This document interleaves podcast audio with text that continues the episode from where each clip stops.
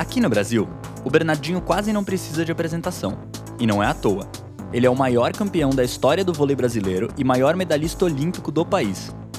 O ex-jogador conquistou mais de 30 títulos importantes nos 22 anos em que foi treinador das seleções feminina e masculina. Hoje, ele atua como empresário e possui diversos empreendimentos de sucesso, entre eles a maior rede de academias da América Latina. Pois é, Bernardinho não entra para perder em nenhum campo. Ele, que é conhecido pelo seu estilo de liderança firme e de tirar o melhor de cada jogador, falou sobre ter alto desempenho e exceder resultados no evento Lidera Estudar, promovido pela Fundação Estudar. Na sequência, você confere a sua palestra completa e, se preferir ler uma versão transcrita, acesse o link na descrição do áudio. Vou contar um pouquinho de uma história que começou em 1980. Eu estava na faculdade já, eu fiz economia na PUC do Rio. Uh, aí descobri que nenhum banco me aceitou como economista, ser o banco da seleção de vôlei, então eu fiquei no vôlei. Mas enfim, o fato é que é, gera, a minha geração, ela chega, digamos, no voleibol mundial, ela, na Olimpíada de Moscou. Uma parte de vocês, obviamente, não era nascido. A Olimpíada de Moscou foi em 1980. Nós ficamos em quinto lugar. Mas é uma geração promissora, mas eu confesso a vocês, o quinto lugar não me satisfez. Eu era um reserva, um jogador, um backup, não era um jogador importante da geração. Era apenas um atleta ali. Mas naquele ano aconteceu um fato que para mim foi talvez o fato que mais tenha me inspirado. De uma certa forma, eu baseei uma, uma, uma filosofia, um modus operandi, uma forma de trabalhar baseado nesse feito, que é uma história. Então as pessoas dizem que líderes são storytellers, as pessoas contam histórias. Eu quero contar essa história para vocês, uma história real, não é fictícia, embora a imagem que eu vou usar de um filme, a história é real. Nos anos 80, as Olimpíadas de Inverno e de Verão aconteciam no mesmo ano. Hoje é um intervalo de dois anos, são entremeadas. A cada quatro anos a de verão, entremeadas as coisas de inverno. Em 1980, não sei vocês, aconteceu a Olimpíada de Moscou. Nós ficamos em quinto lugar, a Olimpíada de Verão.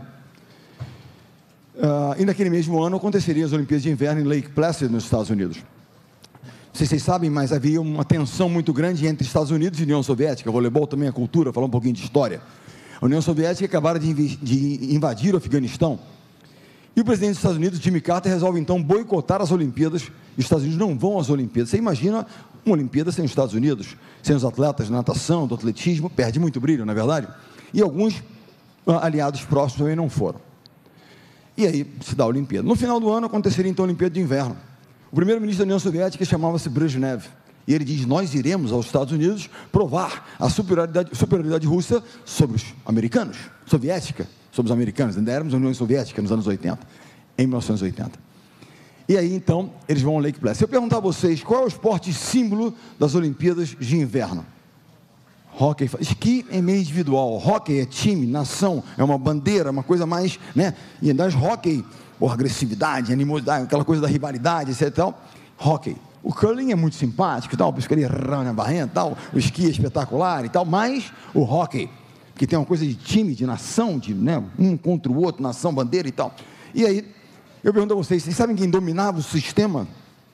Era a União Soviética. Quatro medalhas de ouro consecutivas, enfim, uma série de vitórias, imbatível há dois anos sem perder uma partida. Mas a Federação de Hockey Americana, que sequer podia usar os profissionais da Liga de Hockey, eram só universitários. Os profissionais só foram aceitos em 92 em Barcelona. Até então, impossível ganhar com os universitários dos fenômenos russos. Mas eu observava, eu estudava. Como eu jogava pouco, eu era reserva, eu estudava muito. então eu ficava estudando. E tentava entender os porquês daquilo. E aquela experiência para mim, ela mostrou uma série de coisas que foram ditas aqui de uma forma teórica por professores, né? Ângela, pesquisadora, professor Hanan, sobre talento, sobre time, etc. Então, essa experiência, professor chamada como milagre, milagre no gelo, se dá dessa maneira. Então, a Federação de Hockey contrata um professor, um treinador, um treinador que era um líder, um cara de visão e que acreditava que havia uma forma de bater os soviéticos, ou seja, desafiar o sistema e bater os soviéticos. Como o professor, Hanan, não defendendo, mas atacando, porque ninguém até então, com receio da superioridade soviética havia atacado os soviéticos. E não prepara. Mas, já viram um pouquinho de hockey? Quando tem lá uma jogada mais dura, os caras se seguram, ficam se socando? Aquilo é, entre aspas, legal. Você não pode usar o bastão lá para bater no cara, mas você pode bater. Eu não sei quanto tempo dura, separam, é suspense e tal. Ok. E ele no treinamento, ele é um cara muito duro, treinamento, treinamento, treinamento, não sei o que acontece, os treinadores são meio duros e tal, mas enfim, treino, treino. E aí ele viu o seguinte, nas jogadas mais ríspidas, ríspidas no treinamento, os jogadores da própria seleção se socavam. Pô, imagina dois jogadores de seleção se socando. E ele deixava rolar. E no final, ele perguntava, quando separava para criar a questão da empatia, por quem você joga? E o rapaz, eu jogo pela Universidade de Boston. Por quem você joga? Eu jogo por Wisconsin. Por quem você joga? Eu jogo por Minnesota. E ele nunca tinha a resposta correta. Ao mês das Olimpíadas, eles vão para a Europa. Vai aparecer o médico. Esse é o médico preocupado, não queria acontecer, mas alguma coisa iria acontecer. Hold up, hold up, hold up. Gotta get back on the ice. Let's go. What for? We'll find out soon enough. Let's go back on the ice. Come on, boys. What for? We'll find out in a minute, won't we? Let's go. Come on. Come on, guys. Let's go see what he wants.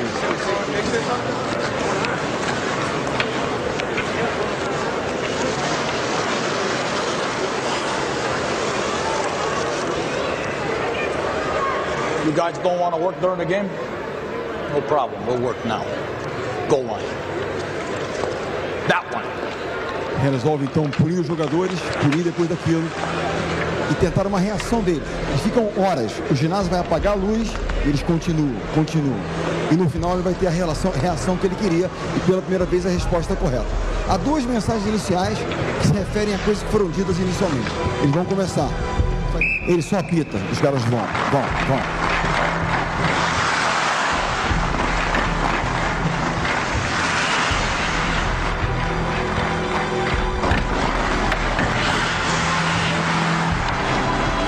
Goleiros são os mais lentos. Eu vou estar no final e ele pau nos goleiros. Primeira mensagem. Pass off!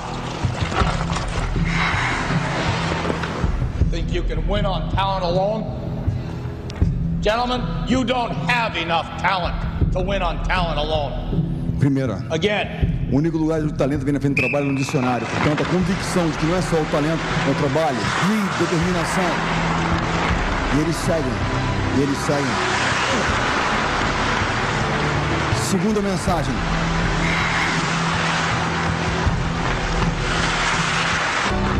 You better think about something else, each and every one of you. When you pull on that jersey, you represent yourself and your teammates. And a name on the front is a hell of a lot more important than the one on the back. Get that through your head. Time. Again. O nome do jogador. Comporta aqui. Uma hora e meia depois, arrasados, eles continuam ali. Não tem negociação, de novo. Até que alguém vai reagir. De novo. Eu adoro isso. Again. Again. O assistente quis negociar com ele, né? Pô, Herb, por favor. Não tem. Herb.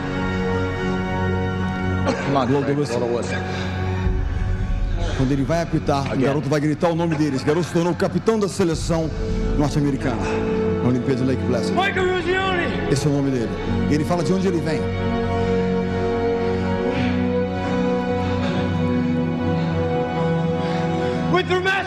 Cidade do Estado. E pela primeira vez o treinador tem a resposta que ele queria, que ele nunca tinha tido. Who do you play for?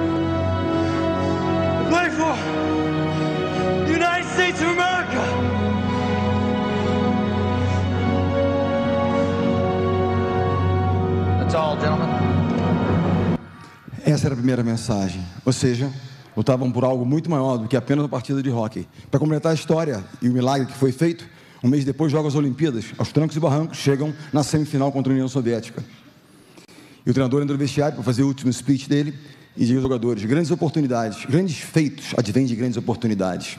E eu disse a vocês, não vou falar BS para vocês. Vamos jogar dez vezes com o soviético, vamos perder nove, mas não hoje. Para hoje nós treinamos. E eles começam atrás do jogo, empatam e perto do final passam à frente, faltando 20 segundos, 15 segundos, o locutor está lá 19, 18 e tal, e o putt para cá, e o putt para lá. E esse episódio é conhecido como Miracle, porque a 5 segundos de final, o locutor fala Do you believe in miracle? Pam, toca a sirene e acaba. E eles ganham dos soviéticos. Dois dias depois, eles completam o milagre, da Finlândia, se tornando campeões olímpicos essa história de que não era um time que tinha mais talento. Nenhum desses jogadores se tornou um profissional da NHL de destaque. Era um time que trabalhou determinação, greed, garra e um líder de visão que comprometeu essas pessoas em torno de uma causa, de um propósito, de provar que eram superiores e melhores do que as pessoas imaginavam. A história desse rapaz é uma história muito interessante. O Serginho, Sérgio Cadinho, menino vindo da periferia de São Paulo, de Pirituba. Às vezes eu vou falar com jovem, mas, professor, eu gosto muito da sua história, mas sua história não é igual à minha. Você nasceu em Copacabana, na zona sul do Rio de Janeiro, seu pai, advogado, crescimento e tal. Eu não tenho nada disso, eu não sei quem é meu pai. Mas ele tem uma história igual a de todos os outros, com dificuldades. Mas ele teve uma oportunidade no esporte. E eu recentemente eu voltei à universidade, eu queria estudar, fazer uma pós-graduação, mas aí me chamaram para dar aulas na PUC do Rio de Janeiro, estou na área de empreendedorismo, liderança para jovens empreendedores. E fazendo uma dinâmica recentemente com jovens, eu pedi eles no final o seguinte: vocês têm um final da dinâmica de empresa, eu falei, vocês têm um minuto para fazer um pitch para mim. Primeiro, vocês têm pavor de falar em público. Você treina oratória, treina falar. Imagina se você encontra um grande investidor, você tem lá uma startup, um negócio, durante um minuto, você tem um minuto com ele no elevador para chamar a atenção dele e trazê-lo para você. Eu quero que vocês digam um ponto forte e um ponto fraco de vocês. Ponto forte, como é que vocês podem contribuir para a nossa empresa. E segundo, ponto fraco significa autoconhecimento, como é que vocês têm que melhorar. Os pontos fortes foram diversos. Sou criativo, trabalho bem em equipe, tal, tal, mas os pontos fracos foram dois. 35 alunos tocaram em dois pontos. Primeiro, a falta de disciplina. Eu não sou disciplinada procrastino, quando tem processo, é boring, é chato, eu não quero, tal, papá. Hum. Segundo, lidam mal com frustrações. Oh, querem tudo muito rápido. Não conseguiu a primeira promoção, ele perde aquilo que seria o grid que ele tinha. Ah, não foi rapidamente, ah, desistem. Portanto, querem uma ferramenta mais interessante do que esporte para desenvolver primeiro. Disciplina. Sem disciplina você não pratica em nível de nenhum tipo. Segundo, você lida com frustrações permanentemente. Eu acabei recentemente de saber que o Jorge Paulo perdeu por um boliviano no início de carreira. Que início triste, difícil. Eu soube. Mas você perde, você ganha, você perde de novo, aí você é cortado, aí você vai para o banco, você lida com frustrações permanentemente. Esse rapaz venceu pela necessidade. O que o moveu foi a necessidade. Dois pilares de motivação: necessidade e paixão. Venceu pela necessidade. Olha que interessante a função dele dentro de uma empresa, de um time ele é um líbero, líbero não faz pontos de back office, é suporte. Foi eleito o melhor jogador do mundo em 2009 e 2016. Significa a valorização de todas as funções. E por último, se transformou num líder, num líder pelo exemplo. A imagem que eu tenho dele é como se treinasse e jogasse, como se estivesse correndo atrás de um prato de comida. Literalmente, o voleibol deu ele a condição, a condição de transformar a alimentação da sua família. E quando alguém à sua volta não dava 100%, ele ia para dentro dos caras e cobrava. Eu adorava. Aí eu fui para a universidade, estava economia e tal. E lá no, no Garantia, tinha um diretor da minha área, eu era estagiário lá, André Lara Rezende. Ele falou: Mas Bernardinho, você vai ser do esporte você vai ser economista? Porque eu adorava aquela história, mas estudava, era bom aluno, tanto que ele me levou para fazer um estágio. Mas enfim, o fato é que estudando, e ah, o que, que a economia tem a ver com esporte? Liderança, estudo, informação, abrir todas as coisas que acontecem. E eu me deparei com essa, esse pensamento de Drucker, que ele diz o seguinte: três coisas acontecem naturalmente em qualquer instituição, sem ninguém ver força, atritos, confusão e queda de desempenho. Para todo o resto é necessária liderança. E eu vi que nós precisávamos de lideranças né, dentro do nosso esporte, dentro daquilo que era aquela empresa que eu tinha de alguma forma feito. Na, na, na faculdade eu pergunto sempre aos jovens, na primeira aula, que características uma pessoa tem que ter para você considere um líder? E as respostas são diversas. Mas na primeira aula, da primeira turma que eu ministrei o curso, um rapaz mais tal vira e fala assim: não, ele tem que ser carismático. E eu pensei comigo: todo um 71 que eu conheço é carismático, né? Para enrolar a gente, ele tem que ter um certo carisma, mas o fato é que começaram tal. Mas a mais importante e interessante foi um menino com integridade. Depois de tantas coisas, integridade, ou seja, ethos, integridade. Ou seja, como é que você desenvolve trust, confiança das pessoas, se você não confia nas pessoas, por mais capaz que ela seja. Humildade, certo? Tem que ter humildade de reconhecer que nós não conhecemos conhecemos muito pouco.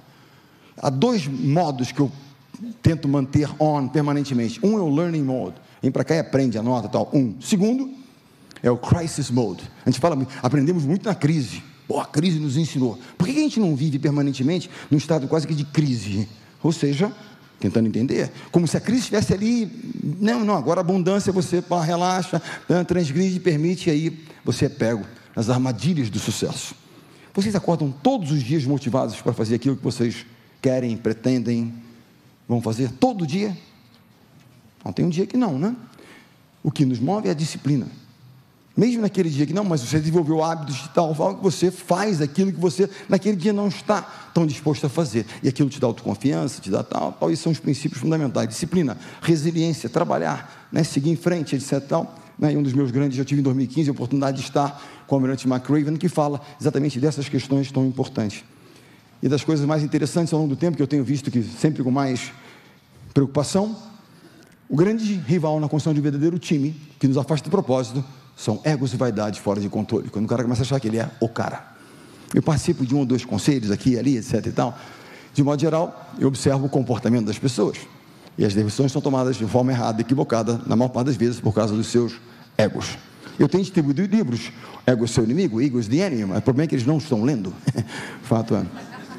E eu descobri uma coisa importante, que, por exemplo, na minha atividade existe um elemento que né, alavanca que, egos e vaidade, alimenta tremendamente, que é a, a mídia. Aí perguntaram como é que você lida com as críticas, né?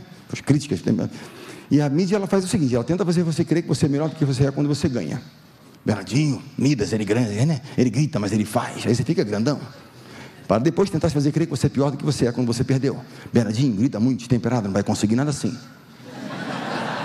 Vocês que são bons em matemática, eu pergunto a vocês: qual é a diferença entre o Midas e o destemperado? Dois pontos num tie break. Portanto, nada do que eles disserem vai modificar o que eu tenho que fazer no dia seguinte, que é seguir aprendendo, ok? Seguir tentando, treinando, se capacitando, enfrentando os novos desafios. Eu cheguei à seleção, a situação era essa: quinto colocado, queríamos chegar ao topo. Eu me deparo com uma situação macroeconômica favorável, eu tinha talento, ou seja, o mercado estava favorável, então, disciplina, planejamento, processo tal, chegamos lá, ganhamos, ganhamos. Sexto colocado, 2001. Dia 13 de julho de 2003, assumimos a liderança do ranking mundial. Chegamos lá. É mais difícil chegar lá ou se manter lá? Essa é a primeira questão que se coloca depois de um ciclo de tantas vitórias. Lembre-se que o sucesso do passado, os resultados do passado, não te garantem nada no futuro, a não ser expectativas e responsabilidades. Seguimos trabalhando, treinando, e quatro anos depois descobri o sinônimo da palavra quase. Quase é igual a? Não. Quase batia a meta, não batia a meta. 2 a 0 contra a Rússia, 2 a 0, 21 a 19, nós perdemos. Fazer um parênteses rápido. Eu passei meses estudando, tentando entender o porquê daquela derrota, os porquês. Mas há uma classe muito especial de pessoas, uma casta muito especial, parentes próximos de Deus, chamados comentaristas. Em 15 minutos descobriram o porquê daquela derrota, mas enfim, não era aquele porquê e eu tive que aprender. Como é que se aprende com as derrotas, com os percalços? Primeiro possa ser dado, assumam responsabilidades. Assumam responsabilidades, para que vocês possam realmente aprender e não perder pelas mesmas razões. 16 anos depois, eu descobri que o vencedor é apenas o perdedor que tentou mais uma vez. Assumiu responsabilidade, manteve o learning mode on, seguiu em frente, não desistiu, não tocou o sino, que é a última lição de Mark Raven. Mark Raven dizia isso. Como é que se dá os caras se tornam Navy SEALs, né? Na turma deles, 150 especialistas, 30 concluem, 120 desistem. Tem um sino no pátio central, o cara não aguenta mais, ele não suporta mais a pressão, ele vai lá e toca três vezes o sino, ele deixa de ser, tentar ser um Navy SEAL. Nós vamos encontrar sinos na nossa caminhada, tenho certeza. Sinos direto, nossa, pô, não aguento mais, vou desistir. Nunca toquem o sino, se tocarem, vão se arrepender. Portanto, vamos seguir em frente, grid lá. 2015, contar a última história para vocês, eu tive um questionamento. Fui questionado pelo capitão da equipe, que vinha ser meu filho. Foi dura a entrada dele, né? Hum, vocês viram? Ficaram com raiva de mim quando eu cortei o cara. Né? Nepotista, autoritário, cortou melhor para botar o filho dele e tal. Hein? Lembra disso? Vocês acham que tivesse feito alguma coisa tão injusta, incorreta, parcial? O restante da equipe teria continuado a lutar por mim por tanto tempo. Ali estava vendo o que, que eu chamo de transgressão de valores. Eu ouvi do Marcel uma vez uma definição que para mim eu levo para mim sempre. O líder é o guardião de valores. Em 2007, numa reunião familiar, ele falou isso e eu guardei. E essa realmente é a maior verdade. Eu posso negociar o horário do treino, a cor da camisa, mas valores não são negociáveis. Isso não é um julgamento de caráter. O alinhamento de valores significa a cultura é diferente. Ele quer ter uma coisa individual, aqui é coletiva. Ela quer, ele não quer treinar tanto, aqui é treinamento extremo. Então não estava alinhado com os nossos valores.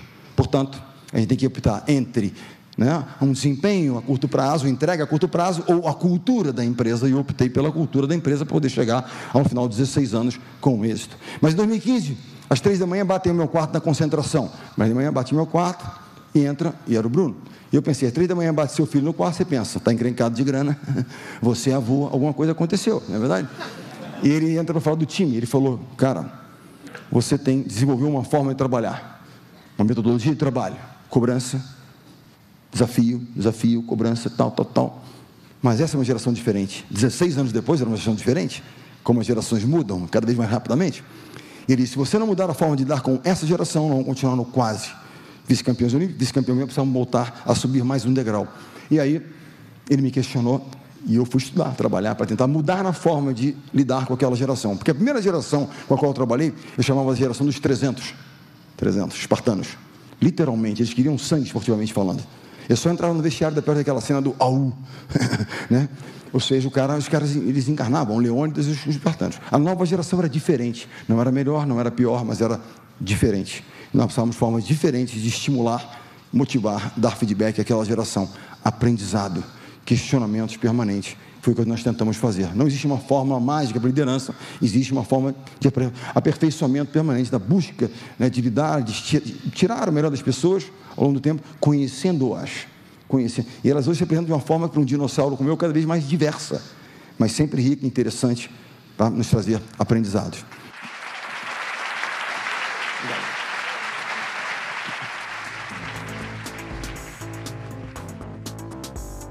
Um obrigado a você que acompanhou a gente até o final. Esse podcast é apresentado pela Fundação Estudar.